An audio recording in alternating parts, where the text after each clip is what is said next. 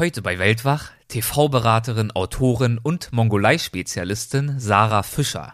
Sie nimmt uns mit in die Mongolei, das ist so etwas wie ihre zweite Heimat, und sie erzählt uns von ihrer langen Suche nach dieser Heimat, nach ihrer Herkunft. Vielen Dank fürs Zuhören und willkommen beim Weltwach-Podcast. Gespräche mit Landeskennern und Abenteurern. Einblicke in faszinierende Orte. Aufregende Geschichten von unterwegs. Das ist der Weltwach-Podcast mit Erik Lorenz. Also ich habe jetzt 190 Länder bereist mittlerweile und diese Reisesucht ist schlimmer geworden denn je. Ich dachte eigentlich, es hört mal irgendwann auf, dass ich immer so auf so einer Wurzel- oder Heimatsuche war. Ich bin schon, glaube ich, auch so eine Getriebene, wenn man immer unterwegs sein muss. Mich hat's immer wieder in die Mongolei gezogen weil es ja plötzlich meine Heimat war, weil ich mich so wohl gefühlt habe und gemerkt habe, hier gehörst du hin. Es ist noch nicht so lange her, dass ich verstanden habe, wie wichtig es ist, eine Heimat zu haben, weil ich ja lange gar nicht wusste, wo ist denn meine Heimat. Hallo und herzlich willkommen zu Weltwach. Vor ein paar Wochen hatten wir schon einmal eine Frau mit einer tiefen Bindung zur Mongolei zu Gast. Das war die Regisseurin Biambasuren Davar. Ja, und ihre Einblicke in diese Kultur, die haben mich fasziniert. Und deswegen freue ich mich, dass wir heute zur Mongolei zurückkehren und sie aus einer weiteren Perspektive betrachten, nämlich der von Sarah Fischer. Sarah Fischer thematisiert als Vortragsreferentin, Autorin und TV-Beraterin seit über anderthalb Jahrzehnten die Mongolei und ihre enge Beziehung zu diesem Land, die resultiert aus ihrer langen Suche nach ihrer Heimat und ihrer Herkunft. Und diese Suche, die begann, als sie 18 Jahre alt war und endete, als sie 38 Jahre war. Für diese Suche war sie jahrelang in Asien unterwegs gewesen. Sie hat dort jedes einzelne Land besucht, bis sie schließlich dann in der Mongolei ihre Wahlheimat fand. Seither verbringt sie dort mit einer befreundeten Nomadenfamilie jedes Jahr einige Zeit, meist mehrere Monate. Viel Spaß. Hallo Sarah, willkommen bei Weltwach. Schön, dass du dabei bist. Servus Erik, grüß dich. Du hast eine interessante Autobiografie geschrieben vor einiger Zeit mit einem sehr interessanten Titel, Heimatroulette. Wofür steht dieser Begriff? Ähm, Heimatroulette, ja, war tatsächlich, ähm, ich finde es immer so überzogen, Autobiografie zu sagen. Ich habe meine eigene Geschichte aufgeschrieben damals. Ähm, kurz gesagt, ich bin in Deutschland geboren worden, direkt nach der Geburt adoptiert worden von deutschen Eltern und bin hier aufgewachsen und meine Unterlagen zu dieser offiziellen Adoption damals, die waren nicht vollständig. Und bis ich 38 war, wusste ich, ich komme irgendwoher aus Asien ursprünglich, aber wusste nicht genau, ob es eben China, Thailand, Japan oder welches asiatische Land genau ist. Und da habe ich mich auf die Suche gemacht, habe über 18 Jahre lang erstmal erfolglos in Deutschland gesucht und bin letztendlich in jedes asiatische Land gereist, habe dort weitergesucht und mittlerweile habe ich einen DNA-Test gemacht und konnte herausfinden, dass ich halb Philippiner bin und man vermutet, dass die andere Hälfte eventuell in der Mongolei liegt. Wie ist damals bei dir das Bedürfnis entstanden, mehr darüber herauszufinden, woher du stammst, was deine Hintergründe sind, deine Wurzeln? Also zum einen ist es ja sehr augenscheinlich, man sieht es mir eben an, ich sehe asiatisch aus und ähm, spreche natürlich Deutsch, weil ich hier geboren und aufgewachsen bin und dann war einfach immer die erste Frage, aber woher kommen Sie ursprünglich, Frau Fischer? Und dann ist es denkbar ungünstig, wenn man sagen muss, ich weiß es leider nicht, dann musst du erklären, warum und die Geschichte mit der Adoption erzählen. Und dann merkst du natürlich ganz schnell, dass du es selber natürlich schwarz auf weiß wissen möchtest. Und dann fängst du an zu suchen und stellst dir Fragen. Und ich habe ähm, alles Mögliche probiert und dachte eigentlich auch, dass die Suche mit diesem DNA-Test beendet ist. Und ich könnte eigentlich immer noch weiter suchen. Ich habe irgendwie trotzdem immer noch Fragen offen. Aber der DNA-Test, der kam ja nicht am Anfang der Suche, sondern relativ spät. Du warst ja da schon einige Zeit unterwegs, in Anführungszeichen, nicht wahr? Genau. Wie hast ähm, du denn mit ähm, dieser Suche begonnen? Wie hast du deine Ansatzpunkte gesucht? Also ich habe erstmal in dem Krankenhaus, wo ich geboren wurde in Deutschland, angefangen, über das Einwohnermeldeamt, über die Botschaften in Deutschland, über äh, Krankenkassen, bei denen meine damalige Mutter, die in Deutschland als Krankenschwester gearbeitet hat, eventuell registriert gewesen ist. Also diesen bürokratischen Weg. Und als ich da erfolglos war, habe ich mir eingebildet, wenn ich jetzt in jedes asiatische Land reise, dann ähm, bekomme ich vielleicht einen Hinweis darauf von den Asiaten dort, ob ich ihnen ähnlich sehe. Vielleicht schmeckt's mir irgendwo besonders gut oder ich lerne die Sprache sehr schnell. Äh, irgendein Hinweis darauf, dass ich vielleicht aus Japan oder China oder Thailand stamme und diesen Hinweis habe ich lange Zeit nicht bekommen. Am wohlsten habe ich mich in der Mongolei gefühlt. Das ist auch nochmal eine längere Geschichte, äh, wo ich mich sehr oft aufhalte mittlerweile. Und dann erst kam natürlich der DNA-Test, weil ich damit dann ähm, diese Gewissheit hatte, schwarz auf weiß. Wie lange war diese Etappe, als du verschiedene asiatische Länder abgereist hast? Also ich bin drei Jahre lang am Stück in Asien gereist, in jedes asiatische Land, aber diese Suchungsphase hat sich von, vom Alter 18 bis 38, 20 Jahre hingezogen. Und in diesen asiatischen Ländern gab es da vor der Mongolei auch schon ein Land, wo du diese Eindrücke hattest, hier könnte was sein? Überhaupt nicht. Also ging los in Myanmar, damals Burma, Thailand, Laos, Kambodscha, Malaysia, Indonesien und so weiter. Und ähm, als ich schon auf dem Rückweg quasi wieder nach Deutschland war, da war ich in Tibet damals, habe ich zwei Franzosen getroffen und die sagten mir, dass sie gerade aus der Mongolei kämen. Und ich hatte die Mongolei damals überhaupt nicht auf dem Schirm. Für mich hat die Mongolei irgendwie nicht so zu Asien gehört. Und die haben mich gefragt, ob ich Mongolin bin. Und mir gesagt, dass ich sehr ähnlich aussehen würde wie die Mongolen. Und ob das nicht eine Option wäre für mich, dort noch hinzureisen. Das habe ich damals dann doch noch getan.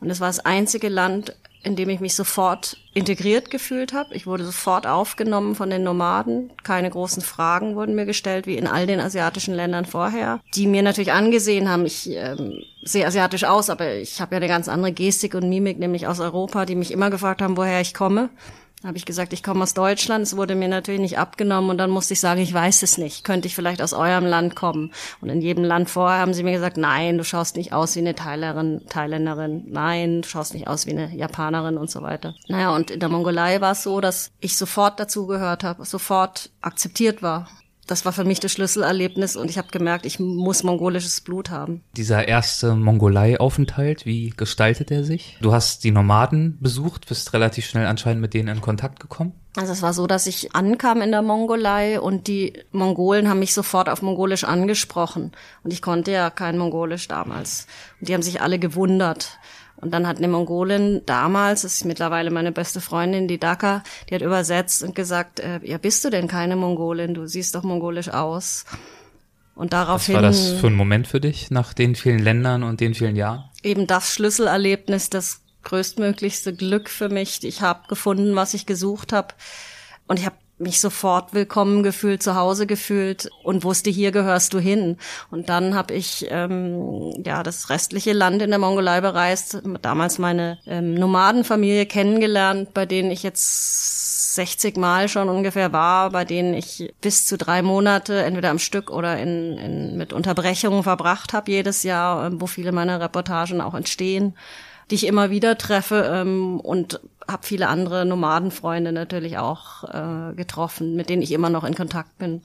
Diese Nomadenfamilie, wie lebt die? Kannst du ein bisschen aus dem Alltag erzählen? Ähm, das sind Selbstversorger, wie ungefähr 90 Prozent der Nomaden, gehören zum Stamm der Chalcha-Mongolen, denen auch ja zwei Drittel auf jeden Fall in der Mongolei angehören. Die haben einen großen Viehbestand, ähm, der Sohn, den ich damals kennengelernt habe, der Issei, der kann Englisch sprechen, sonst wäre ich erstmal wahrscheinlich auch eher schwieriger in Kontakt gekommen. Mit dem habe ich viele meiner Touren auch ähm, unternommen. Der, die Familie ist sehr groß, hat ganz viele Geschwister und ich war sofort äh, ja quasi auch adoptiert ähm, in dieser Familie und wurde behandelt wie jedes andere Kind auch. Habe da ganz normal mitgearbeitet, habe mit ihnen gelebt, verbringe immer noch sehr viel Zeit bei ihnen und es ist so meine Wahlfamilie in meiner Wahlheimat, wenn ich es jetzt mal so nennen kann. Leben die noch nomadisch oder ist das eher ein halbnomadisches Dasein oder wie kann ich mir das vorstellen? Ähm, hat sich viel verändert seit dem ersten Kennenlernen eben im Jahr 2000. Ähm, in 18 Jahren hat sich so viel verändert, dass die Mutter mittlerweile im Winter in, einem, in einer Jurte, in einer Parzelle, in einem Dorf wieder wohnt und nicht mehr mitten in der Steppe. Im Sommer natürlich, ähm, wie die meisten Nomaden auch, mitten in der Steppe mit ihrem Viehbestand. Und der IC ähm, hat mittlerweile ein, ein Jurten-Touristencamp auch und arbeitet als Reiseleiter offiziell für ist ein englischer Veranstalter, der ähm, von Ulaanbaatar aus unter anderem arbeitet. Wie hat sich deine Mongolei-Auseinandersetzung dann nach diesem ersten Besuch fortgesetzt? mich hat's immer wieder in die Mongolei gezogen, weil es ja plötzlich meine Heimat war, weil ich mich so wohl gefühlt habe und gemerkt habe, hier gehörst du hin. Daneben, dass es natürlich ein unwahrscheinlich unglaublich schönes Land ist und unfassbar freundliche Menschen sind. Und ähm, als Fotografin hast du da natürlich wahnsinnig tolle Motive und kannst dich da richtig austoben. Es ist einer der letzten weißen Flecken der Erde, wie ich es immer nenne. Es hat einfach auch noch nicht so überlaufen. Es ist gar nicht so einfach, das Land zu bereisen. Und ich glaube, es gibt niemand, der nicht überaus begeistert ist von der Mongolei. Also ich habe zumindest noch nie jemand getroffen.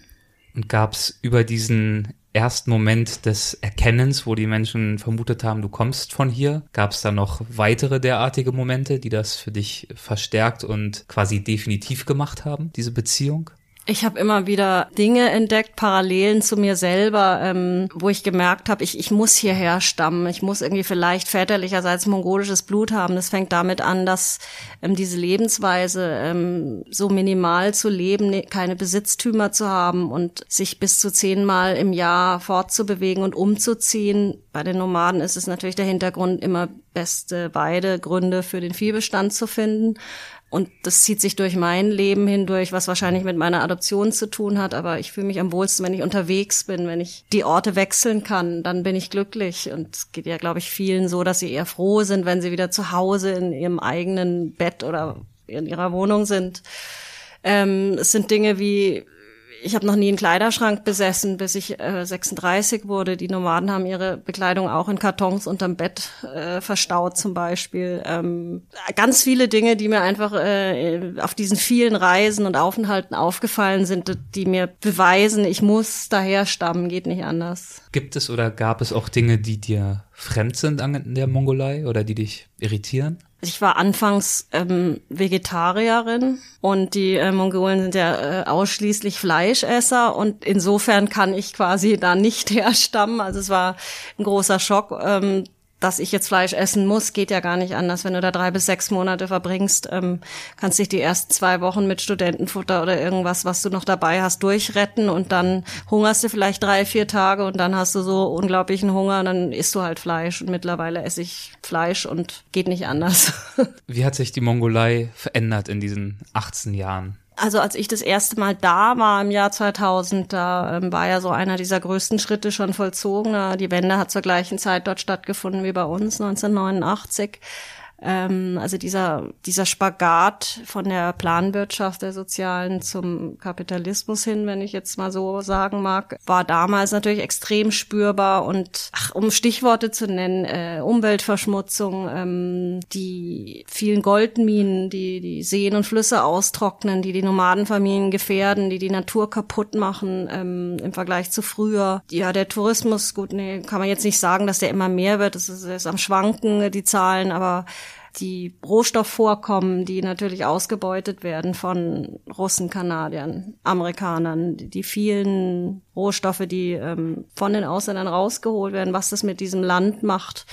Es gibt ganz viele Dinge, die sich gravierend natürlich verändert haben und nicht nur zum Nachteil. Vieles ist natürlich auch, hat sich auch verbessert an der Situation. Also da könnten wir noch fünf Stunden eigentlich drüber sprechen. Hattest du dich vor diesem ersten Besuch jemals schon mit der Mongolei beschäftigt? Soweit ich verstanden habe, nicht, ne? Überhaupt nicht, weil für mich die Mongolei, also wir sprechen jetzt auch von der äußeren Mongolei, ähm, mhm. die Teil äh, oder kommunistisch war ähm, sehr lange. Es gibt ja noch die innere Mongolei, die Teil von China ist.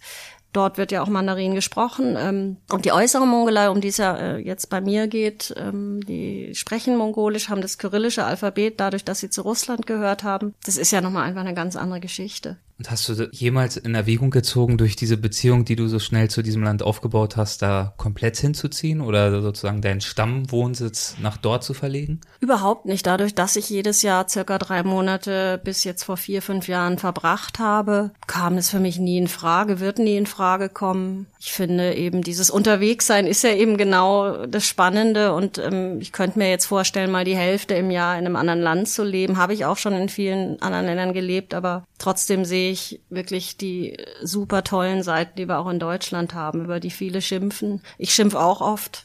Aber ja, so diese Kombi aus die Hälfte vom Jahr in Deutschland, die andere Hälfte egal wo, ist schon eine tolle Sache, wenn man sowas, äh, wenn, wenn es möglich ist. Wenn du dorthin reist jedes Jahr, wie verbringst du diesen Aufenthalt, abgesehen von der Nomadenfamilie? Es hat sich bisschen verändert seit ähm, 2005, seit ich mich selbstständig gemacht habe als Vortragsreferentin und Autorin, bin ich viel öfter auf Drehs dort. Also ich recherchiere Beiträge für Fernsehproduktionen oder TV-Sender, ähm, mit denen ich dann vor Ort auch dann die Sendung realisiere, die man bei uns im Fernsehen oder im Kino sieht. Und es sind überwiegend die Drehs, weswegen ich dann, dann in der Mongolei auch unterwegs bin und nicht mehr diese Fotoreisen, die drei bis sechs Monate lang waren plus eben die Besuche, die dann schon mittlerweile viel privater sind bei meiner Nomadenfamilie.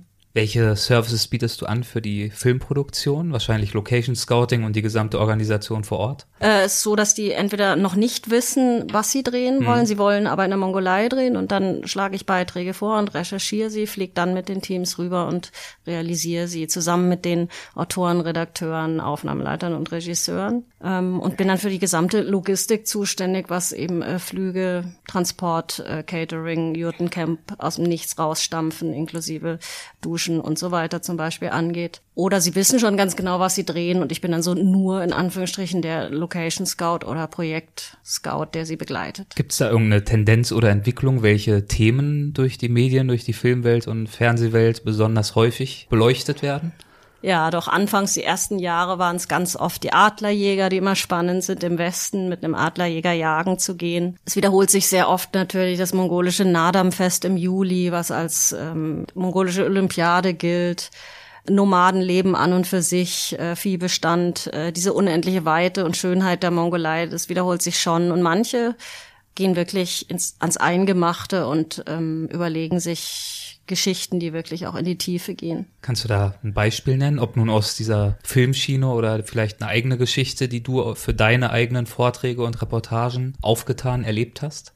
Ich, ich könnte mal so diesen Unterschied erzählen zu ja einer Produktion oder die letzte Sendung, die wir gedreht haben jetzt war zum Beispiel eine Kochsendung mit einem Starkoch, der mit mongolischen Zutaten kochen musste für einen privaten Sender.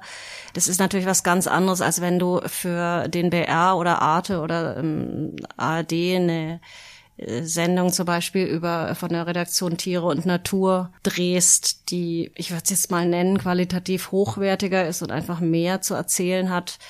Ähm, wo es auch mehr um das Land an sich geht, natürlich. Genau, das ist richtig, wo es mehr tatsächlich um die Mongolei geht und nicht die Story an sich, die äh, gesendet werden soll. Weiß nicht, ob das jetzt deine Frage beantwortet hat. Ja, das ist alles eigentlich dabei. Also ich habe Sendungen äh, betreut, die natürlich sehr oberflächlich sind und viele, die auch ins Tiefere gehen und letztendlich war alles eine tolle Erfahrung und ist spannend.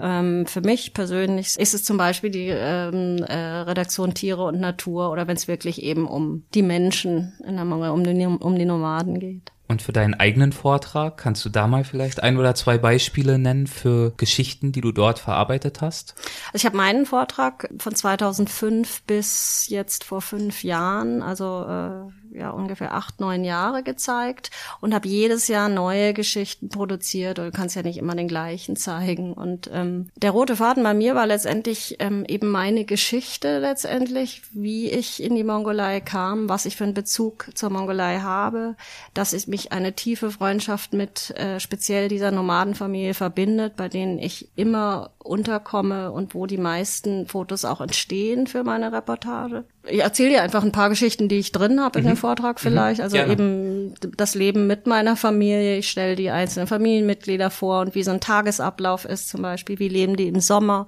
wie im Winter, wie leben die Kinder, wann gehen die zur Schule, ähm, was wird dort gegessen, wie fühlen sich die Nomaden. Vielleicht haben wir Ähnlichkeiten zu uns Europäern. Äh, was tragen die für Bekleidung, wie wird sich dort gewaschen, all die Fragen, von denen ich ausgegangen bin, dass sie das Publikum natürlich interessieren und ich habe jedes Jahr dann immer wieder neu an den Geschichten gefeilt oder ausgetauscht die Geschichten, ähm, von dem ich mir vorstellen konnte. Deswegen kommt jemand in meinen Vortrag. Wenn du heute äh, zu deiner Familie dort äh, fliegst und sie besuchst, wodurch ist da heute der Alltag geprägt? Welche Hoffnungen oder auch Sorgen bewegen diese Familie? Letztendlich hat sich da auf der einen Seite viel verändert, auf der anderen Seite auch überhaupt nicht. Also der Viehbestand ist nach wie vor das Wichtigste für die Nomaden. Wenn das Vieh den Winter gut übersteht, geht's auch den Menschen gut. Natürlich hat sich eben, wie ich vorhin auch schon meinte, beim IC, bei meinem besten Freund viel verändert, weil der jetzt seit zwei Jahren sein eigenes Jurten-Touristencamp führt. Ähm, also er hat fünf Jurten, in denen Touristen unterkommen können. Äh, die können bei ihm jagen, fischen, Reitausflüge machen, äh, können im Winter kommen zum Eisfestival auf dem gefrorenen See oder auch zum Kamelfestival in der Gobi-Wüste. Der ist jetzt eben ein bisschen kommerzieller unterwegs als anfangs. Ich habe das gut beobachten können, wie der sich natürlich verbessert hat und was ihm auch immer wichtiger wurde. Die wollen teilweise natürlich auch Geld verdienen, besseres Leben haben, ihre, ihrer Familie was bieten können. Ja, hat sich schon echt einiges getan. Wo lag denn der Zeitpunkt, wo du dann diesen DNA-Test gemacht hast? Das war in einem, ach ja, das war nach meinem Vortrag in der Muffathalle beim Michael. Da saß ein Journalist im Publikum. Und Michael der, Martin, der ja auch schon viermal zu Gast war bei Weltwach und ein guter genau, Bekannter auch von dir ist. Das war, glaube ich, sogar bei meinem ersten Vortrag, als er mich in der Muffathalle gebucht hatte. Ähm, muss 2006 wahrscheinlich gewesen sein, wenn ich mich richtig erinnere. Und der Michael war es auch, der mir gesagt hat, du musst deine Geschichte dazu erzählen, sonst denken ja alle, du bist Mongolin und hast das Land einfach nur bereist, kannst die Sprache sowieso und hast deine Familie besucht. Und deswegen habe ich diese Adoptionsgeschichte dann auch mit in den Vortrag aufgenommen. Und dieser Journalist, der damals in dem Vortrag saß, der sprach mich danach drauf an, ob ich schon mal mit einem Gentest probiert hätte. Und ich wusste bis dato gar nicht, dass man aufgrund des äh, X-Chromosoms der leiblichen Mutter ganz einfach das Herkunftsland bestimmen kann. Und vor allem 100 Prozent sicher. Und dann haben wir damals, ähm, es ging über eine Zeitschrift äh, im Roland Jahr Verlag Emotion, die haben mir das finanziert und dafür hat er diese Geschichte über mich geschrieben. Genau so kam es zustande. Wie fiel dann das Ergebnis aus? Ich bin definitiv halb Philippiner, also meine Mutter kam aus den oder kommt aus den Philippinen. Und, Hattest du dort, ähm, als du die Philippinen besucht hast auf deiner Asienreise, irgendein Gefühl der überhaupt Verbindung? Überhaupt nicht, gar nicht. Also ich fand es da zwar sehr schön, aber die sehen mir auch überhaupt nicht ähnlich und bis zum heutigen Tag sagen alle Philippinas, ich sehe überhaupt nicht philippinisch aus. Im Gegenteil, ich höre ganz oft, dass ich vielleicht Han-chinesisch aussehe, oder, wobei es ist immer alles dabei. Äh, also ich erlebe jeden Tag wieder, äh, ähm, dass die Menschen äh, also die unterschiedlichsten Sachen sagen, wie ich habe zehn Jahre in Kambodscha gelebt und ich fresse einen Besen, wenn du nicht Kambodschanerin bist oder meine Cousine, die ist Vietnamesin, du siehst der wie aus dem Gesicht geschnitten ähnlich und solche Geschichten. Ja, und umso größer war dann eben auch dieser Wunsch, endlich rauszufinden, wo komme ich wirklich her. Und das weiß ich zwar jetzt, aber eben nicht väterlicherseits. Das kannst du anhand des Gentests nicht rausfinden. Warst du dann in irgendeiner Form enttäuscht, dass es zumindest mütterlicherseits äh, nicht die Mongolei war? Überhaupt nicht. Es hat sich eigentlich gar nichts groß verändert. Ähm, was ich in meinen Vorträgen dann immer am Schluss erzählt habe, war, dass es endet sich ja in dem Moment nichts, wenn du das Ergebnis hast. Ich habe es gelesen, okay. Es war dann noch so ein, so ein ganz tolles, ähm, so eine Art Urkunde, die ich von diesem Labor bekommen habe. Da stand dann drin irgendwie Ursprungsland die Philippinen und irgendwie äh, Stamm Ozeanien oder sowas. Klang ganz toll toll. Und in dem Moment ändert sich nichts. Und dann stehe ich damit da, stand ich mit dem Ergebnis da und dachte, okay, ja, hm. Und ähm, ich saß aber am gleichen Tag in einem Taxi und habe so eine Situation gehabt, das habe ich eben auch immer im Vortrag erzählt, weil ich so lustig fand dass ich von dem Taxifahrer auch angesprochen wurde, der gleich gesagt hat, oh, du kommst aus Asien, gell, bist du Thailänderin und oh, ich bin oft beim Thailänder, das Essen schmeckt gut und so. Und dann habe ich halt wie aus der Pistole geschossen gesagt, nein, ich komme aus den Philippinen. Und daran habe ich gemerkt, ich musste es ja so schnell verinnerlicht haben, dass ich das so überzeugt gesagt habe, dass ich mich da ganz schnell mit abgefunden habe. Klar wäre es toller gewesen zu erfahren, ich bin Mongolin, aber äh, dann, ich habe jetzt immer noch diese Vorstellung, dass mein leiblicher Vater vielleicht Mongole war. Und so oder so hast du auf dieser Suche nach der Heimat eine Heimat gefunden. Ganz Ob genau. Ob das nun genetisch ja. bedingt ist oder durch eine andere Art der Verbindung, ist ja am Ende auch zweitrangig. Ganz genau, richtig, ja. Nee, es ist einfach für mich die große Leidenschaft und mich zieht's da immer wieder hin und ähm, kann mir gar nicht vorstellen, nicht mehr in der Mongolei zu sein. Wo hat es dich sonst hin verschlagen in den vielen Jahren und den vielen Auslandsaufenthalten? Also ich habe jetzt 190 Länder bereist mittlerweile und diese Reisesucht ist schlimmer geworden denn je. Ich dachte eigentlich, es hört mal irgendwann auf. Und gerade jetzt hier, was meine Kollegen angeht, dann ich sehe immer wieder Destinationen oder Plätze und Orte äh, auf der Welt und dann denke ich mir, du hast doch schon so viel gesehen, was, da will ich auch noch hin. Es schaut ja so interessant aus, was es alles gibt. Also ich würde am liebsten jeden Tag nur unterwegs sein und einfach nur noch reisen. Gibt es neben der Mongolei einen Ort oder ein Land, das dir besonders nah ist? Ganz viele, ja, doch. Also es ist wirklich Skandinavien. Momentan bin ich äh, verrückt nach äh, der Arktis und nach Lappland. Ähm, ich liebe Madagaskar und den Iran und Patagonien und es gibt also Georgien, Armenien ist eine Schwachstelle von mir. Es gibt so viel tolle Plätze. Ich bin echt süchtig danach. Wonach entscheidest du, wo du als nächstes hinreist? Es ist meist von auf, also nicht Aufträgen, das klingt jetzt blöd, von Drehs auch abhängig, wenn ich sowieso geschäftlich da bin, dass ich dann vielleicht noch privat bleiben kann oder eben wieder hinreisen darf, kann. Mein großer Traum ist die Arktis, Südgeorgien, Falklandinseln, da drei Wochen durchsegeln, dort fotografieren. Und es ist einfach finanziell nicht möglich für mich. Ich spare jetzt mal die nächsten zwei Jahre und hoffe, dass ich dann vielleicht endlich eine Ruhe finde, wenn ich äh, die Arktis bereist habe, dass ich dann, naja, nee, nee, das ist schon total unrealistisch, wenn ich mich schon reden höre. Ich möchte einfach noch so viel sehen und habe ja schon viel gesehen. Ich wollte sagen, und die Ruhe finden ist ja nur dann notwendig, wenn du es als Belastung empfindest, diese Unruhe. Aber ich glaube, du genießt das Reisefieber ja auch. Ich genieße es absolut, aber ich glaube trotzdem, dass dahinter die, auch eine Unruhe steckt, natürlich ja. von meiner Geschichte her dass ich immer so auf so einer Wurzel- oder Heimatsuche war. Ich bin schon, glaube ich, auch so eine Getriebene, wenn man immer unterwegs sein muss. Ich glaube, da gibt's einige von uns Reisenden, Vortragenden, die vielleicht irgendein anderes Bündel schleppen und dann deswegen viel unterwegs sind, weil man dann sich auch mit viel mehr nicht beschäftigen muss, was man vielleicht einfach auch mal lösen sollte, persönliche Dinge, ne, ähm, zu Hause. Es ist einfach, unterwegs zu sein und zu fliehen und vielleicht einfach geografisch einen Ort zu wechseln, um auf andere Gedanken zu kommen. Aber so geht Reflektieren auch nicht immer. Und hast du das Gefühl, dass das schon einer der Beweggründe ist, für dich so viel unterwegs zu sein? Ich bin mir ganz sicher, dass es auch damit zu tun hat, dass man sich vielleicht nicht beschäftigen möchte mit der aktuellen Situation zu Hause, mit überhaupt mit der Situation hier in Deutschland, was bei uns im Land passiert. Wohin führt das alles? bin ich mir ganz überzeugt davon. Es klingt jetzt nicht unbedingt positiv. Es ist eine Form, damit umzugehen. Andere Leute haben mhm. andere Formen, die weit weniger konstruktiv sind. Ja, und ich bin bekannt dafür, dass ich sehr direkt bin. Also auch wenn man unangenehme Sachen anspricht, das muss einfach sein.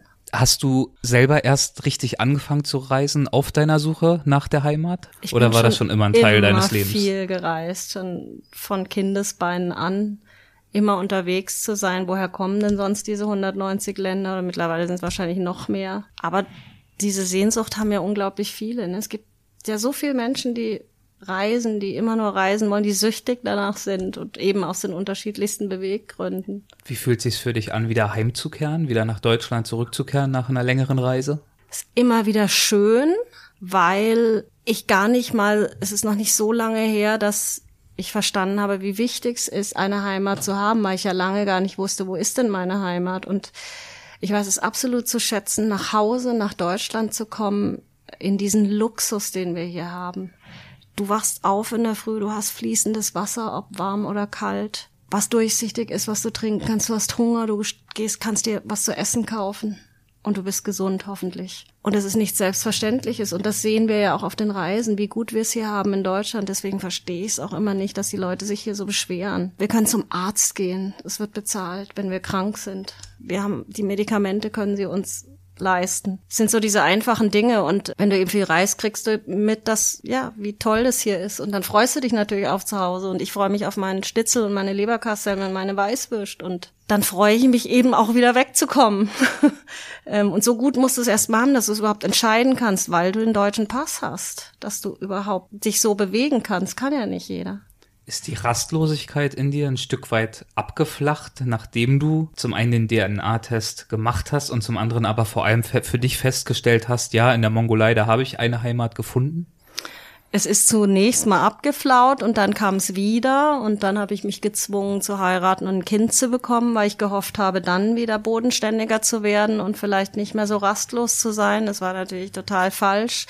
Es ist schlimmer denn je zurückgekommen und wahrscheinlich selbst, wenn ich rausfinden könnte, wo mein leiblicher Vater herkommt, ich weiß es nicht, aber ich werde immer reisen und unterwegs sein wollen und rastlos sein, da bin ich mir sicher. Aber im positiven Sinn rastlos aber nicht mehr unter der Überschrift Heimatroulette. Also das äh, Thema, die Suche nach der Heimat ist für dich abgeschlossen. Dachte ich eigentlich bis vor kurzem, dass es abgeschlossen ist. Aber ich könnte ja vielleicht noch rausfinden, wo mein leiblicher Vater tatsächlich herkommt. Ich dachte eigentlich, ich hätte meinen Frieden gefunden. Es ist, bleibt nach wie vor spannend. Also mir ging es nie darum, meine echten Eltern kennenzulernen. Aber ich habe gemerkt, dass ich habe neulich schon wieder angefangen mit der Suche und habe versucht, ähm, über Behörden doch vielleicht noch mal zu einem Ergebnis zu kommen. Also es scheint nicht gegessen zu sein. Kannst du ausdrücken, was dich dazu antreibt, damit wieder anzufangen? Ich glaube, es ist einfach diese Herausforderung. Es ist ja eigentlich nichts ist unmöglich im Leben und irgendwie kann ich mir nicht vorstellen, dass es unmöglich ist, wirklich rauszufinden, wo mein Vater herkommt. Eigentlich ist es ja gar nicht so relevant, aber ich, diese Unruhe kommt mit Sicherheit daher, dass ich so lange, ja, dass ich meine Eltern nicht kenne, dass ich nicht Beweggründe kenne, warum ich adoptiert wurde, warum sie mich nicht behalten wollte, ähm, wie lebt sie jetzt? Ist sie noch am Leben? Habe ich vielleicht Geschwister? Hat sie neu geheiratet? Habe ich vielleicht noch mal ganz andere Wurzeln? Also es sind so viele Fragen irgendwie offen, die ich dachte geklärt zu haben, die oder dass es für mich in Ordnung ist, da nicht mehr drüber wissen zu müssen und irgendwie glaube ich, dass diese innere Unruhe mich auch weiterhin ähm, dazu treibt, eben so viel unterwegs zu sein und vielleicht irgendwie andere Antworten zu finden oder so. Klingt jetzt so esoterisch. Hm. Wann wirst du das nächste Mal in die Mongolei reisen? Im Moment ist für dieses Jahr nichts mehr geplant, äh, wahrscheinlich dann Anfang 2019. Und meine Tochter, die wird jetzt sechs, die war noch nie dort. Und die muss ich meinen Nomadenfreunden natürlich vorstellen. Also die brennen darauf, meinen Nachwuchs kennenzulernen. Kann ich mir vorstellen. Fantastisch, toll. Ich würde gern noch zum Abschluss zu den Halbsätzen kommen. Das ist eine Kategorie, die haben wir in fast jeder Folge. Das heißt, ich gebe einfach einen Halbsatz vor Ah, ja. Und du vollendest ihn, das kann ganz knapp sein, etwas ausführlicher, ganz wie du magst. Oder wenn du gar nichts damit anfangen kannst, dann musst du natürlich auch nichts dazu sagen. Gerne, ja, her damit. Ein intensives Leben zu führen bedeutet für mich, viel zu reisen, viel in fremde Kulturen eintauchen und mit den Menschen in jedem Land zu tun zu haben, weil die Menschen das Land ausmachen. Gibt es in der Mongolei außer deiner Nomadenfamilie Menschen, die dich besonders geprägt haben, die das Land für dich ausmachen? Oh ja, ich habe ganz viele Freunde dort. Die Dhaka, meine beste Freundin, äh, die ich damals gleich kennengelernt habe, eben der Issei, bei dem ich immer wieder Zeit verbringe. Ähm, die äh, Solo, eine Freundin von mir, die mittlerweile aber in Österreich lebt. Im Grunde, glaube ich, jeder einzelne Mongole, Mongolin, mit denen ich dort befreundet bin. Das Wesentliche, das mir das Reisen schenkt, ist? Ist dadurch eben den Vergleich zu haben, wie gut es uns hier geht und wie privilegiert wir hier leben und natürlich gleichzeitig wie privilegiert wir sind, reisen zu können und dankbar zu sein, das alles erleben zu dürfen. Eines der wohl schönsten Fotos in der Mongolei habe ich aufgenommen, als als ich im Altaigebirge war und mit meinem Adlerjäger beim Jagen war, beziehungsweise die Fotos mit meiner Nomadenfamilie einfach im alltäglichen Leben dort. Eine häufige falsche Vorstellung über die Mongolei ist? Ist das, dass die Mongolei zu Asien gehört, weil ich festgestellt habe, im Vergleich zu den asiatischen Ländern in Südostasien ist die Mentalität eine komplett andere der Menschen, was ich sehr zu schätzen weiß, ähm, jeder, der, glaube ich, in Asien gereist ist, insbesondere in Südostasien, kennt dieses Gesicht, Art Gesicht zu verlieren ähm, und nicht zugeben zu können, dass man irgendwas nicht weiß. Ähm, also jeder, der mal vielleicht in Thailand war und nach dem Weg gefragt hat, kriegt von den Einheimischen gesagt, da gehst du da vorne rechts und dann wieder geradeaus und links und du stehst völlig in der Pampa, die würden nie zugeben, dass sie den Weg nicht kennen und du verläufst dich. Und die Mongolen, anders als im Rest von Asien, die ähm, sind so direkt, die flunkern nicht, irgendwas erfinden nicht was, die drehen sich um und gehen weg. Also sagen dir einfach eben nicht den Weg, aber sagen auch nicht, es tut mir leid, ich weiß es nicht oder tun nur so, als ob sie es wissen. Die, ähm, es ist so eine direkte Mentalität, wie ich selber auch bin. Es ist so eine weitere Parallele auch nochmal von mir zu den Nomaden. Ein Klischee über die Mongolei, das wahr ist, ist. Ja, ich erlebe das immer wieder auf den Drehs, dass die Produktionsfirmen und Sender wollen die ursprüngliche Mongolei zeigen und sagen dann, räumen, lassen Sie mal bitte alle Satellitenschüsseln an den Jurten abmontieren und die Handys sollen aus dem Bild verschwinden und die äh, sollen bitte ihre Jeans ausziehen und ihre traditionellen Mäntel anziehen. Und es hat sich einfach insofern so verändert, dass man ja eigentlich herzeigen sollte, wie es heutzutage einfach ist, dass sie eben Jeans tragen und Handys benutzen und online gehen und der Mönch, der auf Facebook rumhängt und so weiter. Ist das immer noch üblich, auch in ernstzunehmenden Dokumentationen und Reportagen, dass diese Manipulation, das äh, bekannte Bild, das Klischee zu bedienen, immer noch äh, betrieben wird? Oder wird das weniger?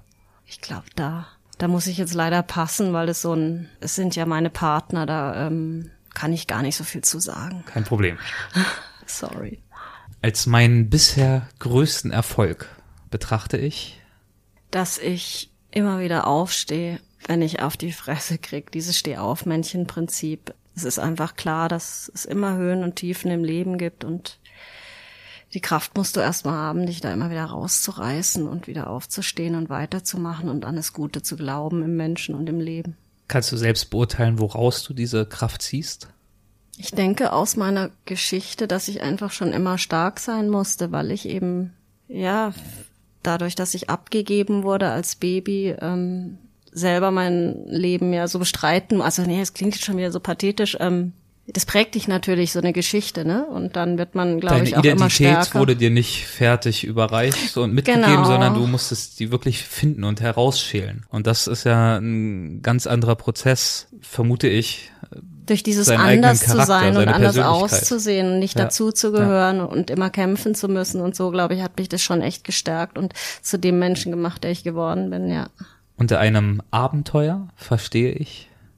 verstehe ich, einen festangestellten Job glücklich meistern zu können und von 8 bis 18 Uhr, sage ich mal, ins Büro von einer Firma wie der Allianz oder AOK zu gehen und dort als Sachbearbeiter zu arbeiten und das zu schaffen, was ich nie schaffen könnte, was mich unglücklich gemacht habe, als ich es mal ausprobiert habe.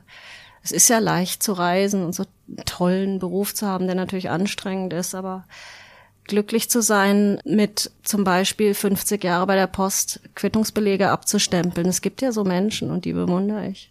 Tatsächlich. Das fändest du Das für dich echt, erstrebenswert. Nee, nee, nee, nee so nicht, aber Oder das wie ist, hast du die Frage verstanden? Fragen ja. Abenteuer. Ich Ja. glaube, der Klassiker ist, dass viele sagen, Abenteuer ist hier mit dem Fahrradl durch Patagonien und dann mit dem Raftingboot durch die, was weiß ich, so. Aber ähm, also ich meinte damit eben, dass es für mich, der eben nicht so ein reguläres Leben äh, führt, ähm, das wäre ja ein Abenteuer für mich, damit glücklich. Also ich kann mir das nicht vorstellen. Ich habe es mal ausprobiert, mich in Teilzeit festanstellen zu lassen und in einem Büro zu sitzen.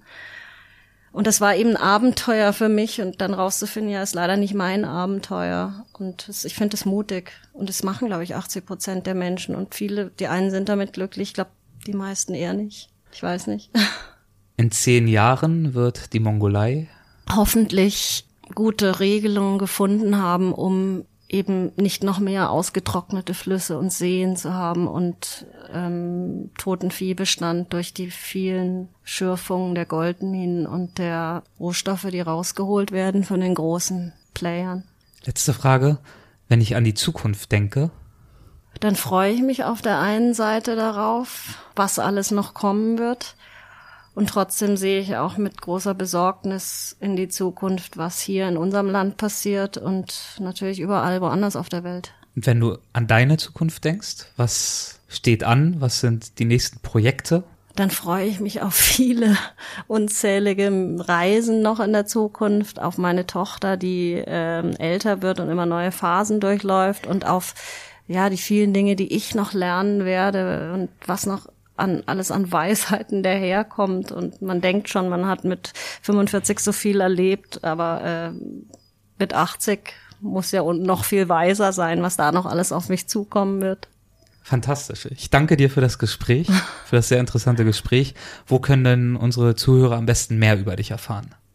Äh, einmal über meine Homepage ähm, www.sarah-fischer.de wie mein Name. Gerne natürlich auch auf Instagram unter Sarah Fischer Photography oder Facebook und der GBV-Seite natürlich, äh, wo ich als Referentin unter anderem vertreten bin mit einem Profil.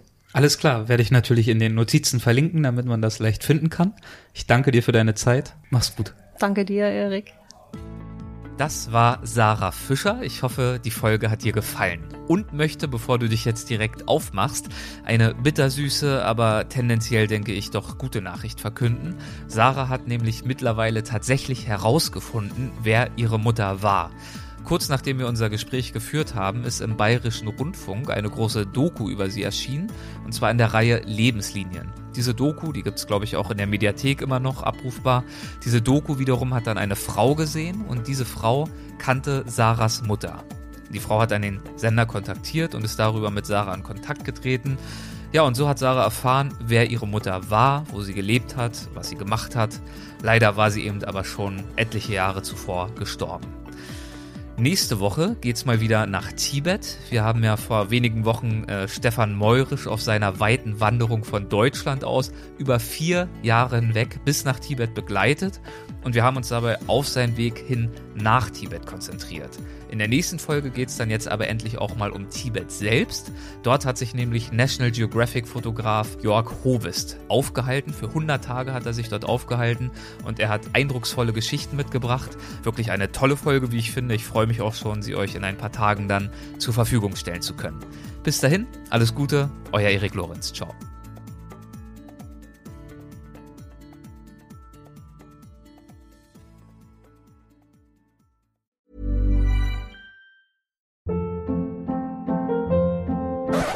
Up. What was that? Boring. No flavor. That was as bad as those leftovers you ate all week. Kiki Palmer here, and it's time to say hello to something fresh and guilt-free. Hello Fresh. Jazz up dinner with pecan-crusted chicken or garlic butter shrimp scampi. Now that's music to my mouth. Hello Fresh. Let's get this dinner party started. Discover all the delicious possibilities at hellofresh.com. Planning for your next trip? Elevate your travel style with Quince. Quince has all the jet setting essentials you'll want for your next getaway, like European linen, premium luggage options, buttery soft Italian leather bags, and so much more. And is all priced at 50 to 80% less than similar brands. Plus, Quince only works with factories that use safe and ethical manufacturing practices. Pack your bags with high-quality essentials you'll be wearing for vacations to come with Quince. Go to quince.com/pack for free shipping and 365-day returns.